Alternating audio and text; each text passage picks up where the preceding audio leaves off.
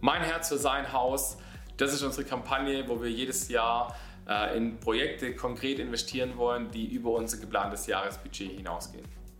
Jedes Jahr wollen wir diese Projekte äh, erneuern und schauen, was legt uns Gott dieses Jahr aufs Herz. Und du kannst dich aktiv mit hinein investieren und das Leben von Menschen ähm, verändern.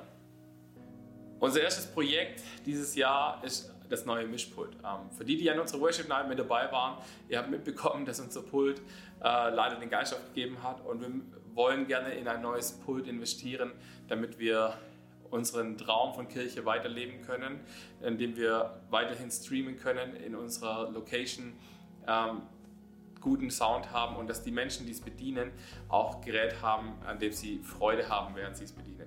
Dafür sammeln wir insgesamt 10.000 Euro und äh, ich lade dich ein, dass du genau da dein Herz mit hineingeben kannst. Unser zweites Projekt dieses Jahr ist das Defizit von unserem Church Camp. Wir waren auf dem Camp, es war mega cool.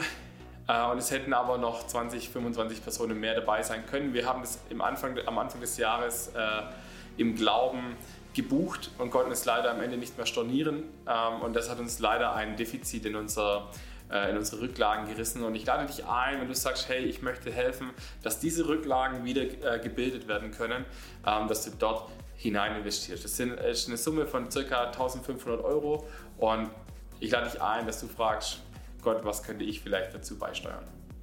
Unser drittes Projekt, äh, das ist der Ausbau von unserer Kaffeebar und unserer Lounge. Wir lieben Essen, wir lieben äh, Gemeinschaft und wir lieben es, wenn wir beides zusammen machen können. Und ich lade dich ein, wenn du das auch liebst, äh, dann kannst du uns helfen, genau da hinein zu investieren. Wir brauchen eine Küche, äh, die den Hygienestandards ähm, entspricht und wir möchten gerne mehr gemütliche äh, Sitzgelegenheiten in unsere Lounge bringen. Ähm, dafür sammeln wir auch 1500 Euro. Und wenn du sagst, mein Herz schlägt für Gemeinschaft, mein Herz schlägt für die Lounge und für diesen Bereich, lade ich dich ein, werde großzügig in diesem Bereich.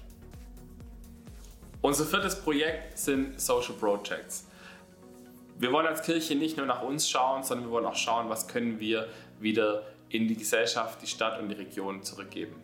Wir wollen als Kirche Salz und Licht sein und das wollen wir genau in diesen Bereichen. Wir unterstützen bereits Dress to Bless, ein Modelabel, das Frauen aus dem Rotlichtmilieu hilft, neue Perspektiven zu bekommen.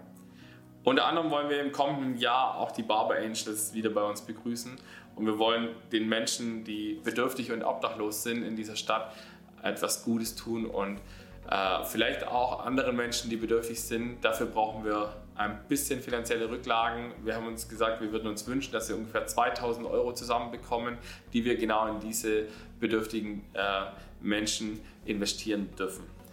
Und ich lade dich ein, wenn das dein, Herz, äh, dein Herzschlag ist, dass du sagst, ich möchte gerne einen Unterschied in der Gesellschaft machen, äh, auch mit meinen Finanzen, dann lade ich dich ein, genau in dieses Projekt zu investieren. Wie kann ich Teil von Mein Herz für sein Haus werden? Es gibt genau drei Möglichkeiten, wie du das machen kannst. Erstens, du kannst beten. Bete, dass Gott die Herzen von uns anrührt und von anderen Menschen, dass sie sich in diese vier Projekte hinein investieren. Zweitens, geben. Frag den Heiligen Geist, was könnte mein Teil sein? Was möchte ich geben? Was kann ich geben, um eines dieser Projekte zu unterstützen? Oder vielleicht auch mehrere. Und das dritte, was du tun kannst, du kannst es teilen.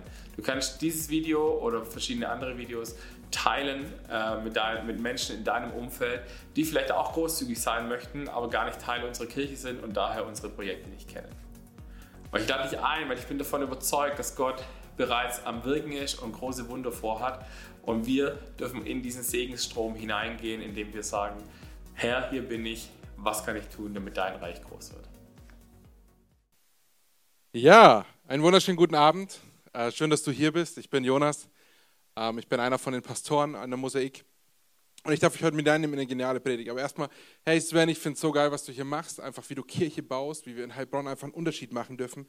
Wie wir in Heilbronn Menschen erreichen dürfen, die das Evangelium nicht kennen. Und ich weiß nicht, woher du gerade eben persönlich kommst. Ob du gerade eben sagst, hey, mir geht es gerade richtig gut, ich fühle mich gerade richtig gut. Oder ob du sagst, hey, boah, nee, eigentlich fühle ich mich gerade nicht so wirklich danach Gott zu begegnen und wirklich zu sagen, Gott ist gut. Egal wo unsere Herausforderungen, egal wo unsere Kämpfe sind, wir dürfen immer wieder neu zu Gott kommen. Und auch wenn wir diese finanziellen Projekte, unsere, mein Herz für sein Haus haben, dann geht es um dein Herz. und das Haus ist an zweiter Stelle. Hey, Jesus möchte dein Herz erreichen und er möchte mich mit dir gemeinsam Menschen erreichen. Er möchte, dass du einen Unterschied machst dort, wo du stehst. Und genau in dieser Bereitschaft, genau in dieser Liebe bin ich bereit, in sein Haus hier etwas hineinzuzählen. Und deswegen frage ich mich, frage dich heute ganz bewusst, wo steht dein Herz ganz persönlich? Wo darf dein Herz vielleicht neu berührt werden von der Gegenwart Gottes? Wo darfst du eine neue Tiefe in seiner Gegenwart erleben? Eine Tiefe, die dich neu an sein Herz hinanführt. Die dir neu zeigt, wie gut Gott ist. Ich schaffe Raum.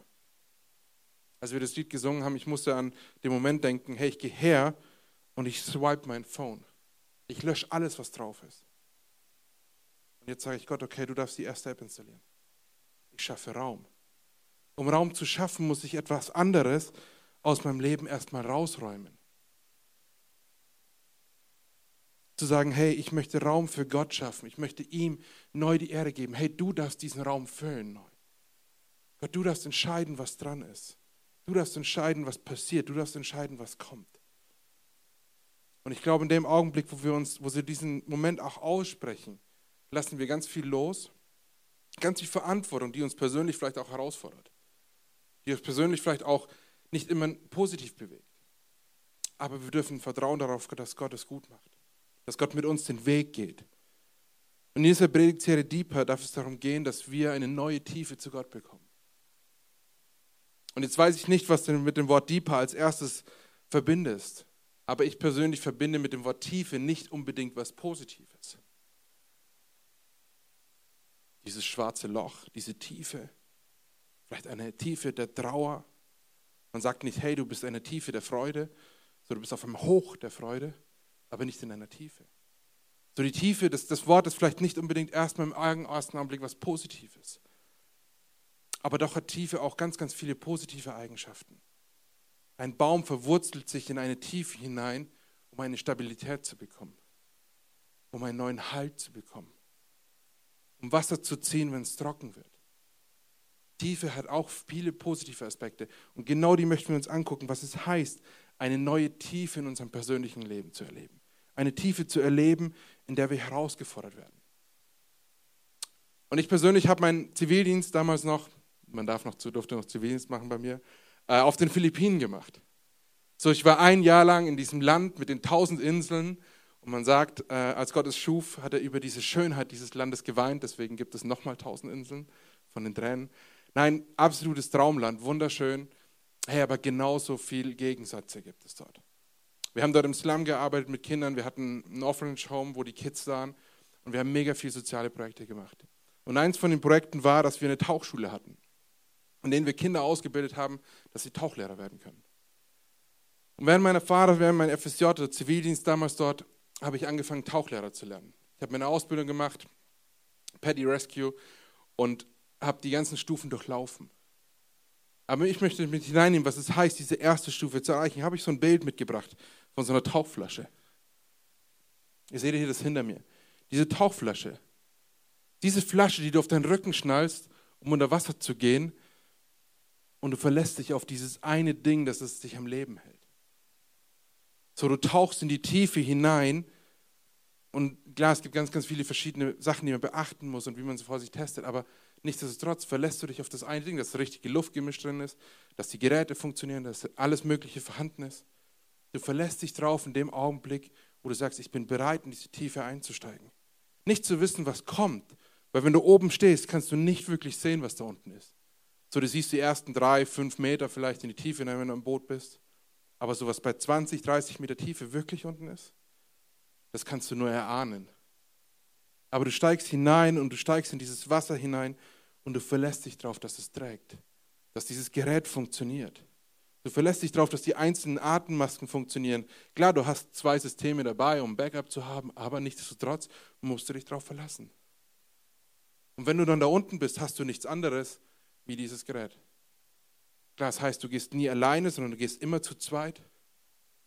Auch das finde ich ein absolut geniales Bild, egal wie hart deine Zeiten sind. Ich mache dir Mut, geh nie alleine durch. Such dir immer jemanden, der mit dir gemeinsam durch diese Zeiten durchgeht. Jemanden, der neben dir steht, der dir hilft Und genau sowas haben wir beim Tauchen geübt, dass jemand, wenn ja nichts mehr funktioniert, dein Buddy, mit dem du tauchen gehst, der gibt dir seine Atemmaske. Du teilst die Luft quasi.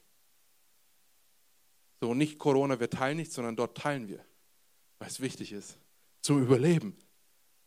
So, wir teilen und ich glaube, es ist so wichtig, dass wir tiefer eintauchen dürfen, indem wir unsere Ängste, unsere Dinge überwinden.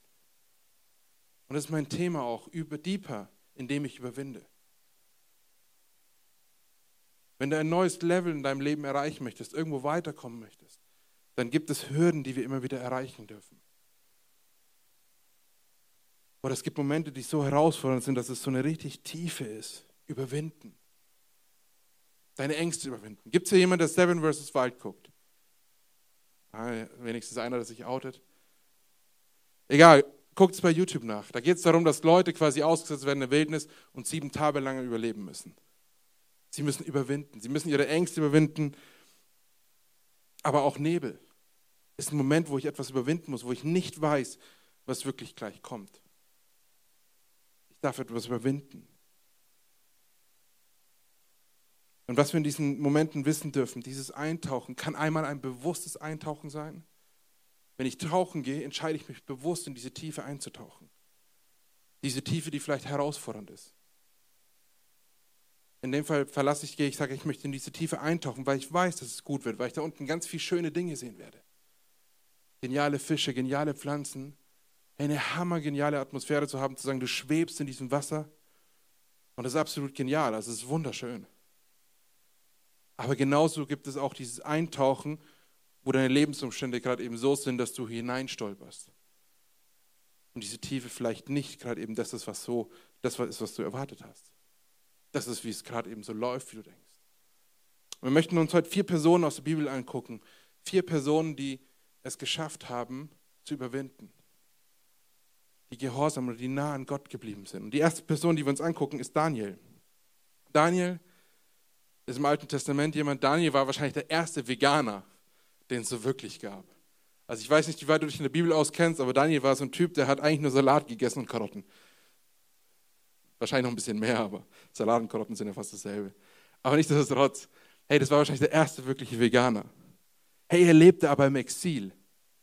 Das heißt für dich, hey, du würdest jetzt heute vielleicht gerade in der Türkei leben oder in, in Saudi-Arabien oder in Dubai oder wo auch immer. Hey, er lebte im Exil. Vielleicht war es wunderschön, diesem Exil. Es war schön warm, es war nicht kalt bei uns. Er war einer der Elite des Landes. Man kannte ihn. Er war nicht dieser unbekannte Mensch, der irgendwo war, sondern man erkannte ihn. Er war Elite des Landes. Hey, er war dicke mit dem König. Sie waren Best Buddies. So, die haben sich gut verstanden. Sie waren unterwegs. Er war ein enger Berater des Königs. Das ist ja wunderschön, dieses Bild. Aber was passiert in diesem Moment? Die anderen Menschen sehen, wie, wie gut Daniel vorankommt, wie viel er weiß und wie er gesegnet ist in seinem Leben. Und die Menschen, die noch um ihn herum sind, schließen quasi diesen Pakt zu sagen, hey, wenn er noch einmal mit seinem Gott betet, wenn er noch einmal diesen Moment nutzt und nicht die Ehre Gott gibt, sondern die Ehre nicht dem König gibt, sondern Gott gibt, dann passiert dieser Moment, dass sie sagen, okay, gut, und dann müssen die Leute quasi den Löwen vorgeworfen werden. Ich möchte mit euch die Stelle lesen, Daniel 6,10, da heißt es, da ließ Darius, das war damals der damalige König, den Erlass niederschreiben, den Erlass, dass quasi alle, die nicht Darius anbeten, den Löwen vorgeworfen werden. Und das Verbot trat in Kraft. Als Daniel davon erfuhr, ging er in sein Haus des oberen Stockwerks. Stockwerk hatte Fenster in Richtung Jerusalem, die offen standen. Hier kniete er nieder, betete, betete zu seinem Gott und dankte ihm, wie er es auch schon dreimal am Tag tat. Was für ein krasses Bild in dieser Situation im Endeffekt. Daniel, dieser Mensch, bekommt mit, hey, okay, dieses Gesetz ist erlassen worden. Wenn ich noch einmal Gott anbete, bin ich quasi ein Kopf kürzer. Ich verliere alles, was ich hier mir aufgebaut habe. Alles, was ich erreicht habe. Alles, was ich habe, werde ich verlieren, wenn ich noch einmal Gott anbete. Und er war bereit, in diesem selben Augenblick, wo er es hörte, nach oben zu gehen und zu beten. Da hätte er gesagt, okay, gut, hey, heute lassen wir es, wir mal aus, machen wir morgen vielleicht weiter. Mal gucken, nächste Woche, dann legt sich der Sturm wieder. Hey, nee, erst recht jetzt. Er war bereit zu sagen, hey, und jetzt gehe ich hoch und bete. Jetzt nicht jemand, egal wie angefochten, egal wie herausfordernd es gerade eben war. Er war bereit, Gott zu, zu vertrauen. Er war bereit, treu zu sein in diesem Moment. Treu in diesem Moment, der so angefochten war auch, der ihn so herausgefordert hat. Wir lesen davon, dass die Menschen ihn sehen und ihn quasi dann, dann wird er den Löwen vorgeworfen. Und die Geschichte geht weiter, dass er quasi 24 Stunden in dieser Löwengrube sitzt und danach kommt der Heile wieder raus. Das ist gar nicht mein Point. So die, die Story hat ein Happy End. Definitiv, weil er mit Jesus unterwegs war. Aber was hat Daniel in diesem Augenblick getan? Er war treu gegenüber Gott. In den tiefsten Momenten, in denen wir vielleicht manchmal stecken, in den herausfordernden Momenten, kann ich mich entscheiden, treu zu sein. Zu sagen, hey, ich bleibe dran. Jesus hat für deinen Glauben gebetet, dass er nicht aufhört. Und wir dürfen neu diese Tiefe erleben, indem wir sagen, hey, ich bin treu, ich bleibe dran an Gott. Ich überwinde, indem ich treu bin. Und indem ich treu bin, darf ich eine neue Tiefe bei Gott erleben. Und manchmal sind unsere Herausforderungen, die wir vielleicht erleben, viel, viel kleiner, viel, viel geringer auf der Arbeit. Du und dein Buddy, ihr sitzt beim Mittagsessen. Und ja, wir Männer können auch mal tiefe Gespräche führen am Mittagstisch. Funktioniert auch. Der öffnet sich, erzählt von seinen Herausforderungen vielleicht. Hey, und du kannst die Chance nutzen zu sagen, hey, kann ich für dich beten? Vielleicht treu zu sein in den Momenten, wo du vielleicht auch was verlieren könntest, aber darauf hörst, was Gott tun möchte. Treu zu sein, eine neue Tiefe zu erreichen. Die nächste Person, die wir uns angucken möchten, ist Samuel. Samuel, auch eine Person aus dem Alten Testament, seine Mama hat ganz lang keine Kinder bekommen und hat gesagt, den Sohn, den sie bekommt, den wird sie Gott geben. Gott war ihn. Und also hat sich entschieden, Samuel mit ungefähr drei Jahren, als er abgestellt war, mit drei Jahren bei Gott abzugeben. Samuel ist quasi mit drei Jahren in diesen Tempel eingezogen. Und er hat in diesem Tempel gelebt und er hat ganz, ganz viele geniale Sachen dort erlebt. Wir möchten uns die Person ein bisschen angucken. Du kannst gerne auch nachlesen, 1 Samuel 3. Ich möchte ein paar Verse davon immer wieder rauspicken. Der junge Samuel, so wissen nicht, wie alt er ist, aber er war jung. Das heißt quasi im Kontext, er war mindestens unter zwölf Jahre. So vielleicht neun oder zehn Jahre alt, vielleicht war er auch nur sieben Jahre alt. Der junge Mann wohnte bei Eli und diente dem Herrn. Der alte Eli war inzwischen fast erblindet. Eines Nachts war er wie gewohnt zu Bett gegangen. Auch Samuel hatte sich hingelegt. Er ließ im Heiligtum die, er schlief im Heiligtum ganz in der Nähe der Bundeslade. Die Lampe des Allerheiligen brannte noch. Samuel entschied sich nicht in seinem Bett zu schlafen, in dem, wo er vielleicht immer schläft, nicht bei den, bei seinen Brüdern zu schlafen. Er entschied sich nicht bei der Family zu schlafen, wo er aufgenommen worden war, sondern er entschied sich, in der Nähe Gottes zu schlafen. So die nächste Nähe zu Gott zu suchen. Er suchte diese Nähe zu Gott. Und was wir in diesem Augenblick erleben, Samuel legt sich schlafen und er hört eines Nachts, hey, heißt es Samuel, Samuel. Und Samuel sagt, hey Elia, ja, ich komme schon, ich komme schon, Elia, ich komme, ich komme, ich komme, ja. Hey Elia, ich bin da. Was brauchst du? Und Elia sagt, hey, ich habe dich nicht gerufen. Und Samuel, okay, gut, geht wieder zurück. Geht wieder zurück. Legt sich wieder schlafen, schläft wieder ein. Und wahrscheinlich keine drei Minuten später heißt es wieder Samuel, Samuel, Samuel. Und er geht wieder hoch. Hey Eli, du hast mich doch gerufen. Okay, ja, Eli, du hast mich gerufen, ich bin hier, was brauchst du von mir, wie kann ich dir helfen? Soll ich dir ein Wasser bringen, was kann ich dir irgendwas Gutes tun? Ich sagt, hey, nee, ich habe dich nicht gerufen, geh wieder schlafen. Ich sage, okay, ich gehe wieder schlafen. Geht wieder schlafen, er legt sich wieder hin und sagt, okay, ich bin bereit, mich wieder hinzulegen, einzuschlafen. Kennt ihr den Moment, wenn ihr manchmal aufwacht mitten in der Nacht und aufs Klo müsst? Den Moment, wo ihr einfach wach werdet und euch wieder hinlegen wollt zu schlafen, das ist manchmal ganz schön herausfordernd sondern wieder in diese Tiefe reinzukommen, in diesen Schlaf hineinzukommen. Und Samuel legt sich wieder hin und schläft wieder. Hört er wieder diese Stimme. Sagt Samuel, Samuel. Samuel sagt, hey, also Eli, sorry, also jetzt hast du mich wirklich gerufen. Bro, Alter, was brauchst du? Also nochmal kommt. Und Eli reagiert in diesem Moment und sagt, hey, okay, das ist vielleicht Gottes Stimme. Gott ruft dich. Er ruft dich bei deinem Namen. Und wenn dich Gott nochmal ruft, dann darfst du dich dazu entscheiden, zu sagen, hey Gott, sprich, ich möchte dir zuhören. Was für ein, was für ein herausfordernder Moment. Eli wird quasi dreimal in dieser Nacht gerufen. Und er hört Gottes Stimme. Und Gott sagt nicht, oh sorry, dass mich beim ersten Mal nicht gehört, also sorry, das lasse ich sein. Sondern Gott ruft ihn dreimal, er ruft ihn sogar noch ein viertes Mal. Und sagt, Samuel, Samuel. Und Samuel sagt, sprich ich höre. Und dann lesen wir ab Vers 10. Also ging Samuel wieder zu Bett. Da trat der Herr zu ihm und rief ihn wie vorher. Samuel, Samuel, der Junge antwortet, sprich zu mir, ich höre, ich will tun, was du sagst.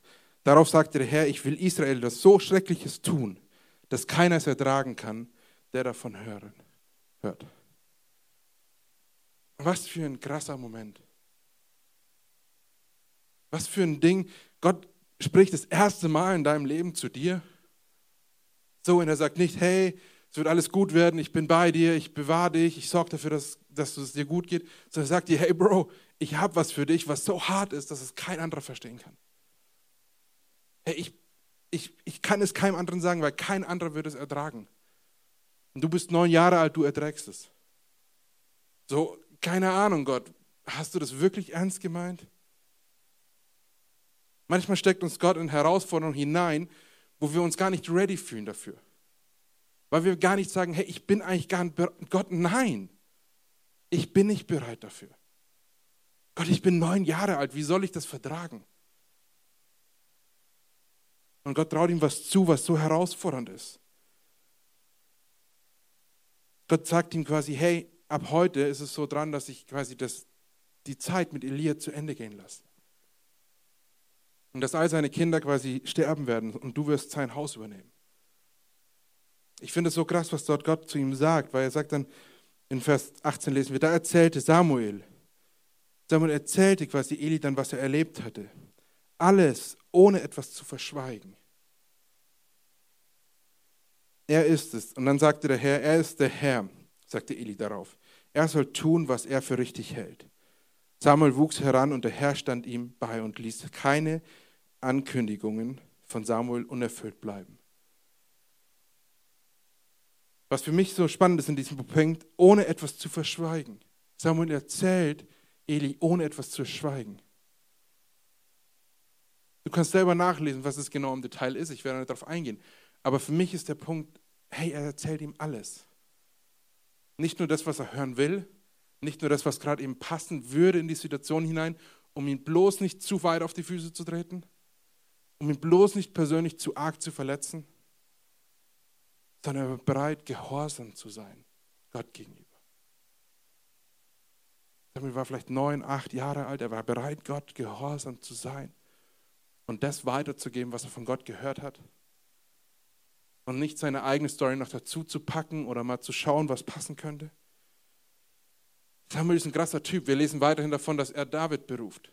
David, diesen König. Und diese Story ist eine andere Story, aber in diesem Augenblick denkt er erst, eigentlich soll er jemand anders berufen.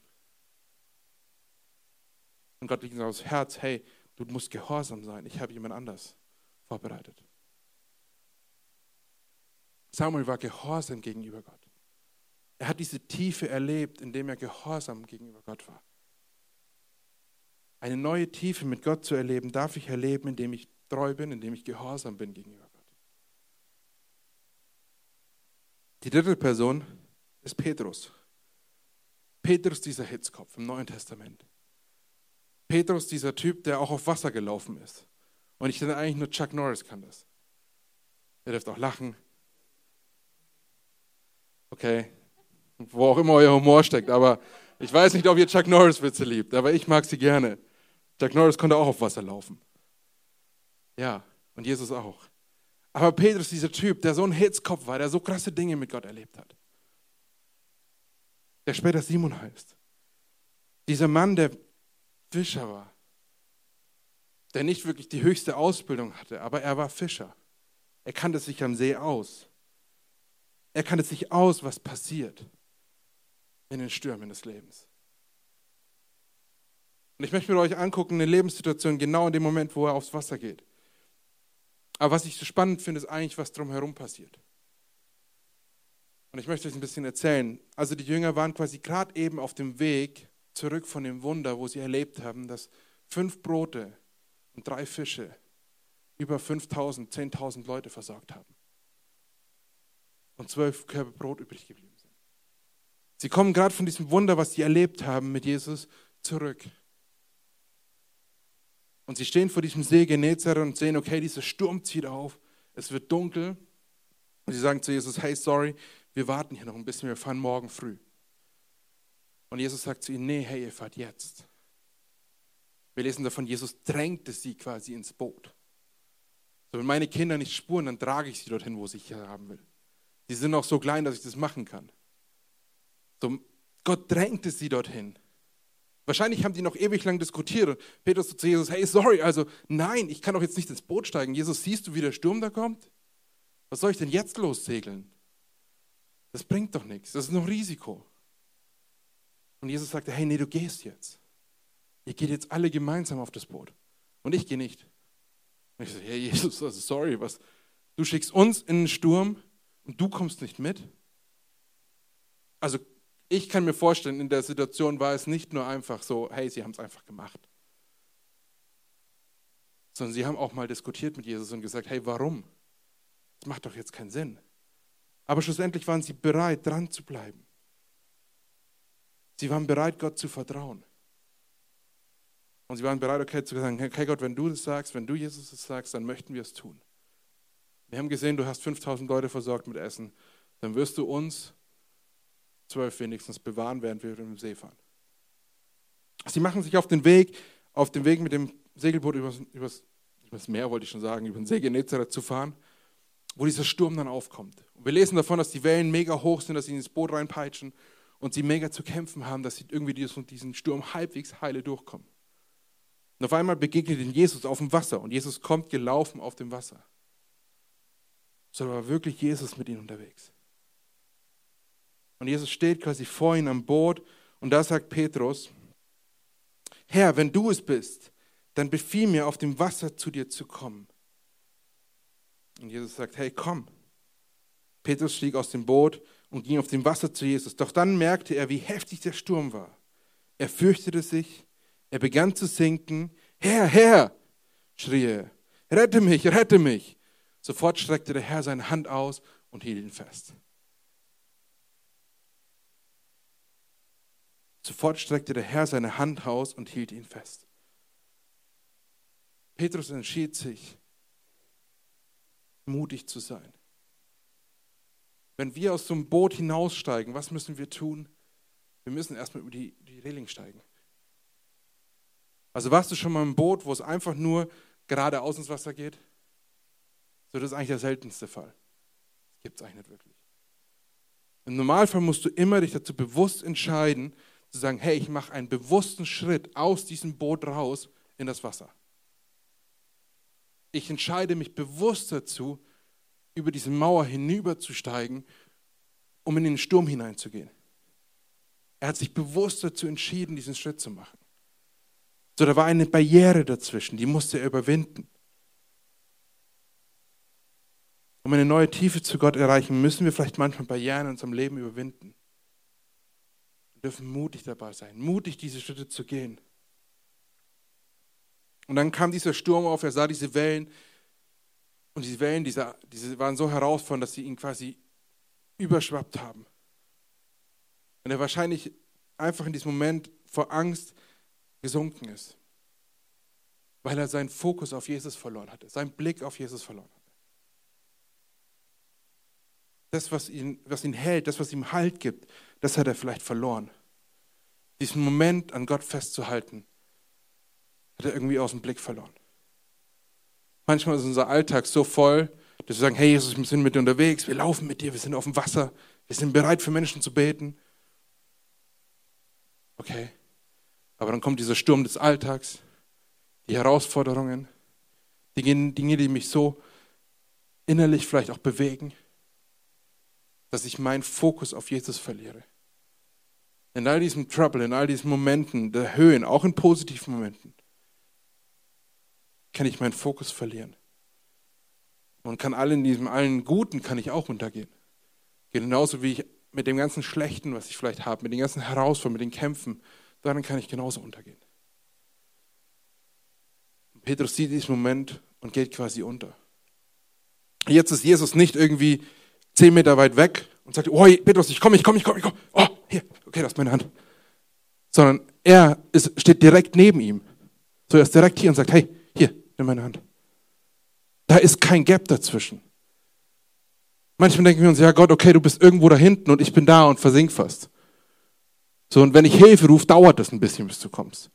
Nein, Gott ist instant hier. Er ist sofort da für dich. Da war keine Distanz, der war da. Noch im selben Augenblick streckte er ihm die Hand aus. So, und Petrus kann diese Hand greifen und kann sich daran festhalten und konnte erleben, wie Jesus ihn neu auf dieses Wasser gestellt hat. Und wie sie neu gemeinsam zum Schiff zurückgelaufen sind. Ich finde es so genial, so krass auch dieses Bild zu wissen, hey Gott, du bist immer da bei mir.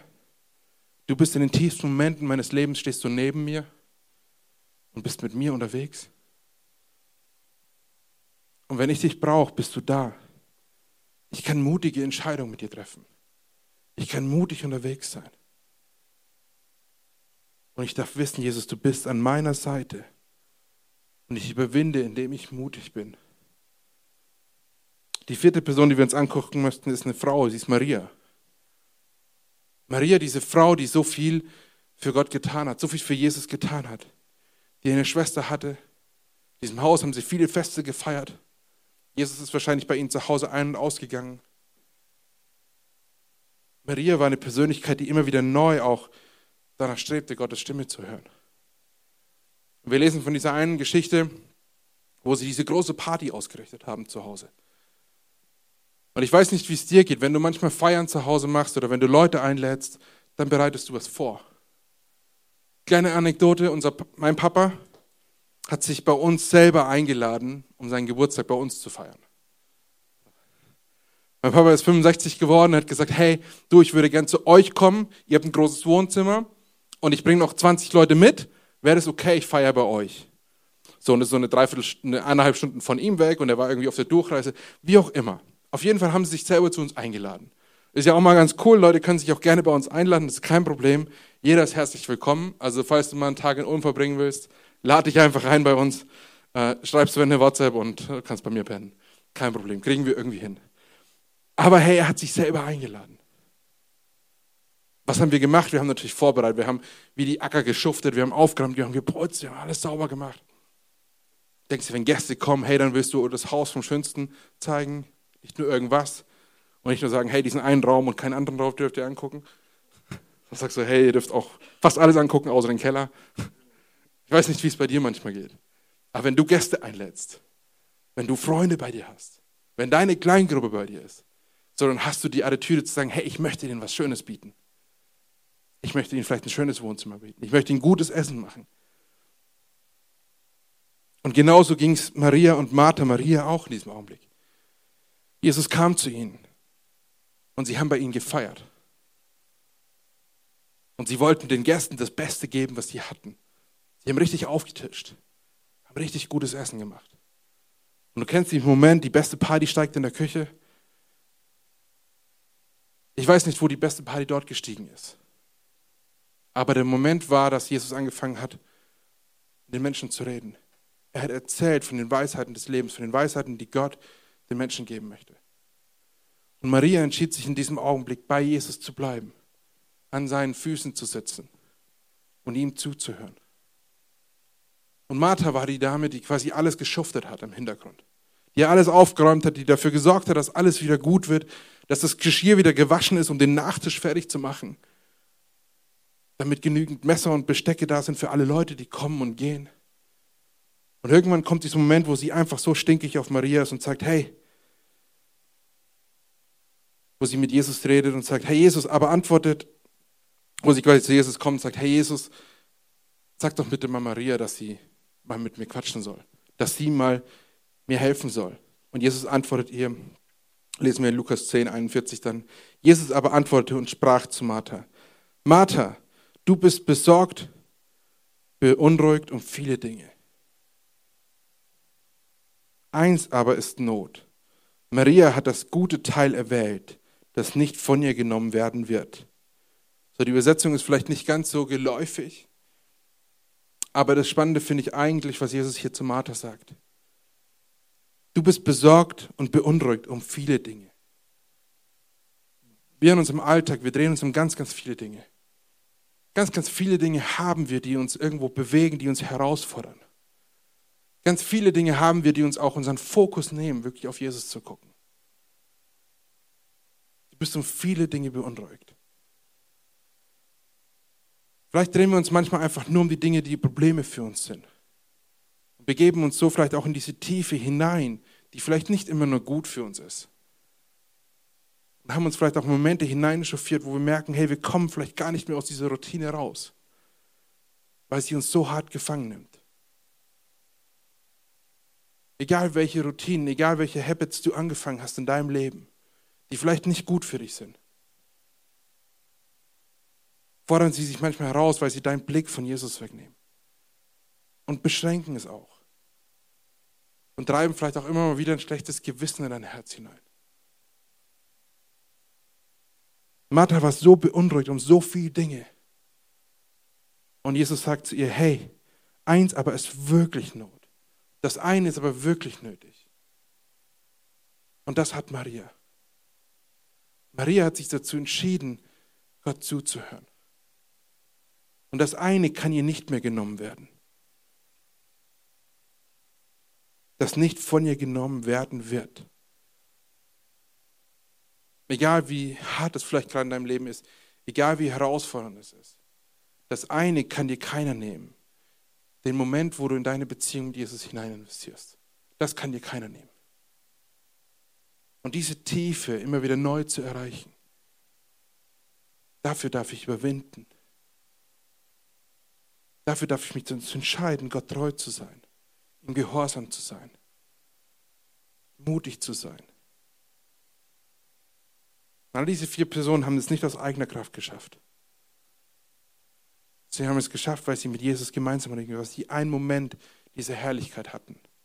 Einen Moment, wo sie die Herrlichkeit Gottes erlebt haben. Viel zu oft suchen wir uns Ausreden, warum wir vielleicht nicht gerade eben kommen. Das eine, nicht in den Gottesdienst zu gehen, zu sagen, hey, ich komme nicht in den Gottesdienst, weil ich muss noch lernen für meine Prüfungen. Du bist nicht bereit, alles für das eine zu geben.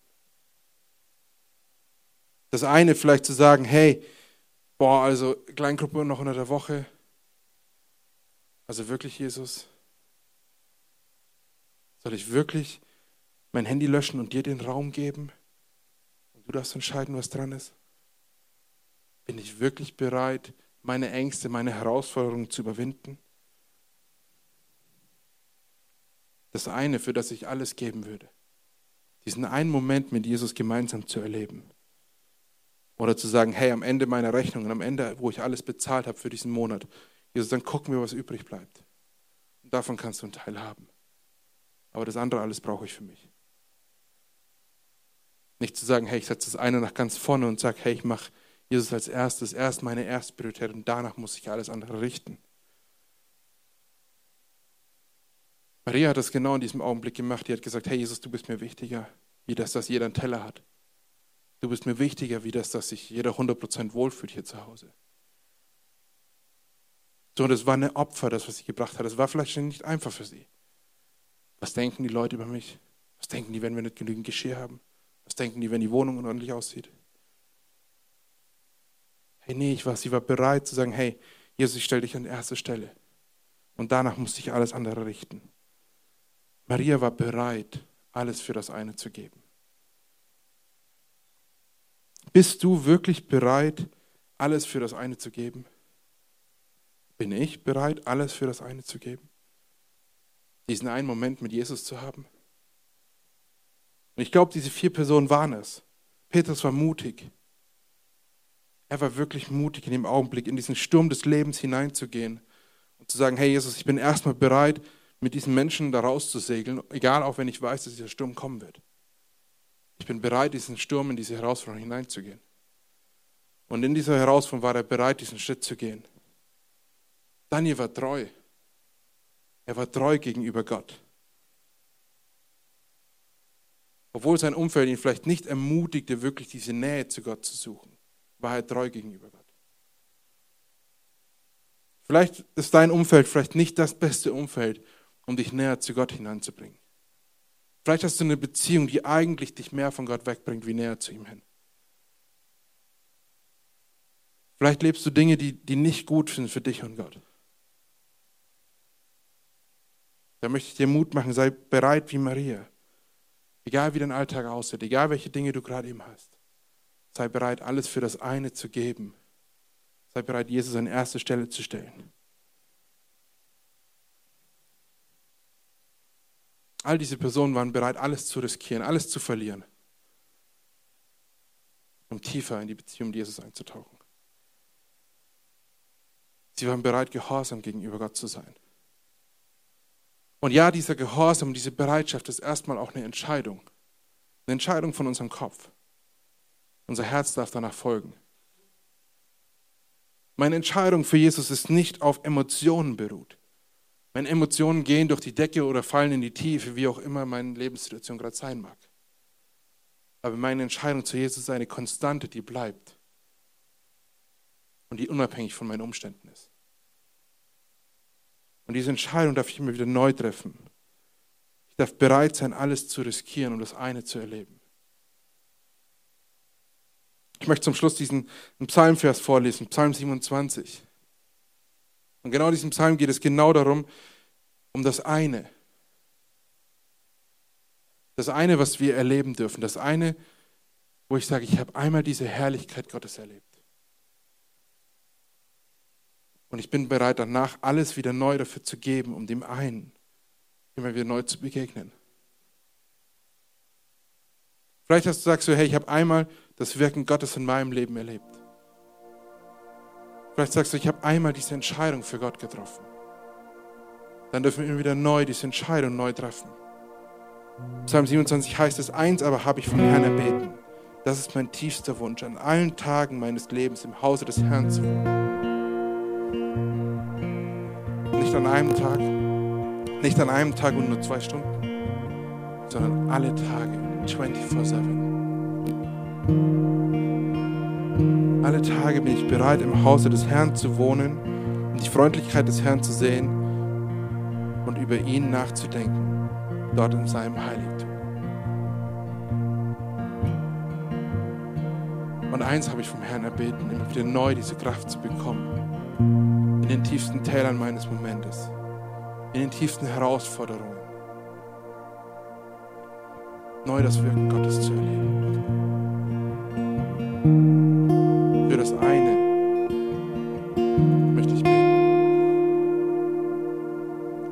Bevor wir in nächstes Lied einsteigen, möchte ich für dich ganz persönlich beten.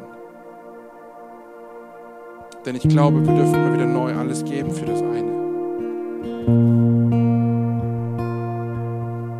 glaub mir, in deinem Leben kann dir alles genommen werden. Du kannst alles verlieren. Ob es Menschen oder Finanzen sind. Dinge werden uns genommen und Dinge werden manchmal schmerzhaft sein. Aber eins kann dir nicht genommen werden. Deine Beziehung mit Jesus. Lass das diese Konstante sein, die trägt. fallen und es sind seine Hände. Wenn ich in diese Tiefe hineinfalle, vielleicht manchmal bewusst, indem ich mich bewusst in etwas hineingebe, was nicht gut für mich ist. Wo ich sage, hey, eigentlich weiß ich, dass das nicht gut ist, was ich tue gerade. Aber ich entscheide mich trotzdem, diesen Weg zu gehen. Oder weil meine Lebenssituation, meine Umstände vielleicht gerade eben so sind, die Schicksalsschläge so sind, dass sie mich eigentlich unbewusst in diese Tiefe hineinwerfen darf ich erleben, indem ich diese Tiefe überwinde, mit Jesus gemeinsam, dass ich eine neue Tiefe in meinem Glauben bekomme. Denn eine neue Tiefe in meinem Glauben bekomme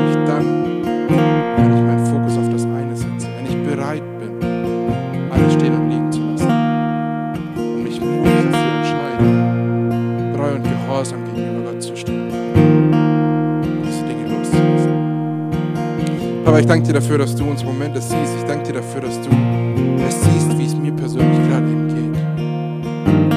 Wo ich persönlich vielleicht gerade eben stehe,